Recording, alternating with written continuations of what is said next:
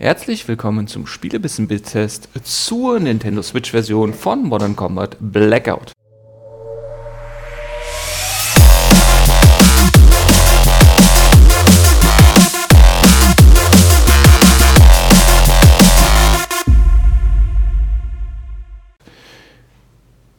Für Spiele wie Modern Combat Blackout von Gameloft bin ich dankbar. Sogar in vielerlei Hinsicht. Immerhin hat mir das Spiel vieles gezeigt.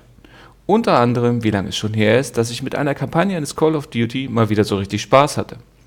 Warum mir das dabei einfällt? Gameloft waren schon auf der mobilen Plattform berühmt dafür, Spiele zu veröffentlichen, welche gerne als hm, Hommages gesehen werden können.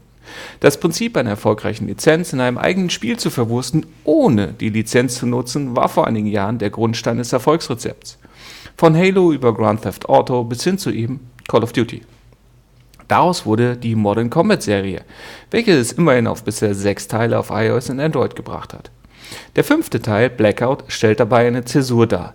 Eine, die mich damals sogar dazu gebracht hat, eine Ein-Sterne-Bewertung abzugeben. Beziehungsweise meine 5-Sterne-Bewertung dahingehend zu ändern. Auf Android kostete das Game bei Erscheinen 5,50 Euro. Ein Happen Geld in den App Stores, aber mehr als angemessen für das, was man damals bekommen hat.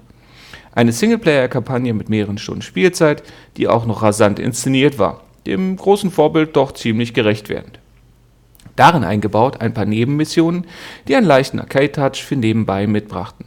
Fortschrittssysteme zum Freischalten neuer Waffen und Teile für diese, verschiedene Klassen und dazu auch noch einen Online-Part mit zwei verschiedenen Versionen von Deathmatch. Dieser wurde schnell zum Herzstück des Spiels und ließ den Hersteller wohl umdenken. Denn dort konnte schon damals zusätzlich Echtgeld gegen Verbesserungen investiert werden. Klassisches Pay-to-Win. Leider wohl nicht entsprechend abgespracht durch die Spielergemeinschaft. Wenige Wochen nach Erscheinen geschah aber etwas, das für mich so ziemlich Be der beste Beweis für meine Behauptung ist, dass sich der Spielemarkt auf keinen Fall in die Richtung weiterentwickeln sollte. Gameloft senkte den Preis des Spiels auf Null. Mit einem Mal war das vollständige Game kostenlos für jeden zu haben. Jeder, der vorher den Entwickler unterstützt und Geld in das Projekt gesteckt hatte, war, mit Verlaub, in den Arsch gekniffen. Für Gameloft ein Erfolg, da der sechste Teil direkt nur noch als Multiplayer-Titel und komplett ohne Story kostenlos veröffentlicht wurde. Und genau dieses Spiel, also Blackout, bringt Gameloft nun auf die Switch. Ohne jegliche Veränderung, abgesehen von der Unterstützung der Gyroskopsteuerung. Für läppische 20 Euronen. Immerhin ist so eine Demo überflüssig und dennoch kann jeder für sich ratzfatz feststellen, ob es den ausgerufenen Preis wert ist. Sobald man Lust hat, die notwendige Zeit zu investieren.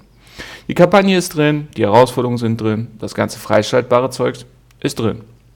Nur dass der Spieler hier die Gelegenheit bekommt, alles mit Fortschritt freizuschalten. Wenn er denn mit der seltsamen Steuerung, der veralteten Grafik und den manchmal etwas seltsam anmutenden Designentscheidungen klarkommt.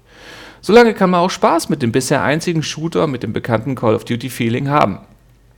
Schlecht gemacht ist das Ganze ja auch nicht wirklich. Es wirkt nur eben so, als wäre es mindestens fünf Jahre alt. Was es ja auch ist. Wirklich schlecht wird es erst, sollte sich der Spieler in den Online-Multiplayer wagen. Also wenn Mitspieler gefunden werden. Denn so wirklich viele finden sich nicht.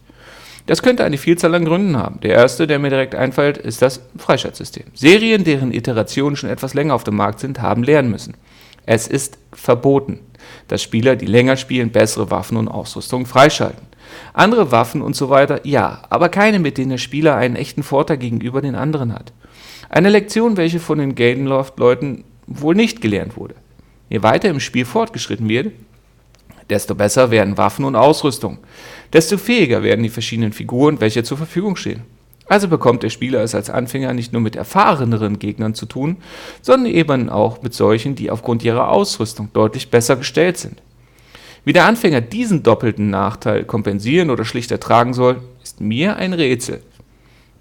Und das bringt mich wieder zur Dankbarkeit. Denn die empfinde ich, wenn ich merke, wie sehr die Entwicklung vorangeschritten ist.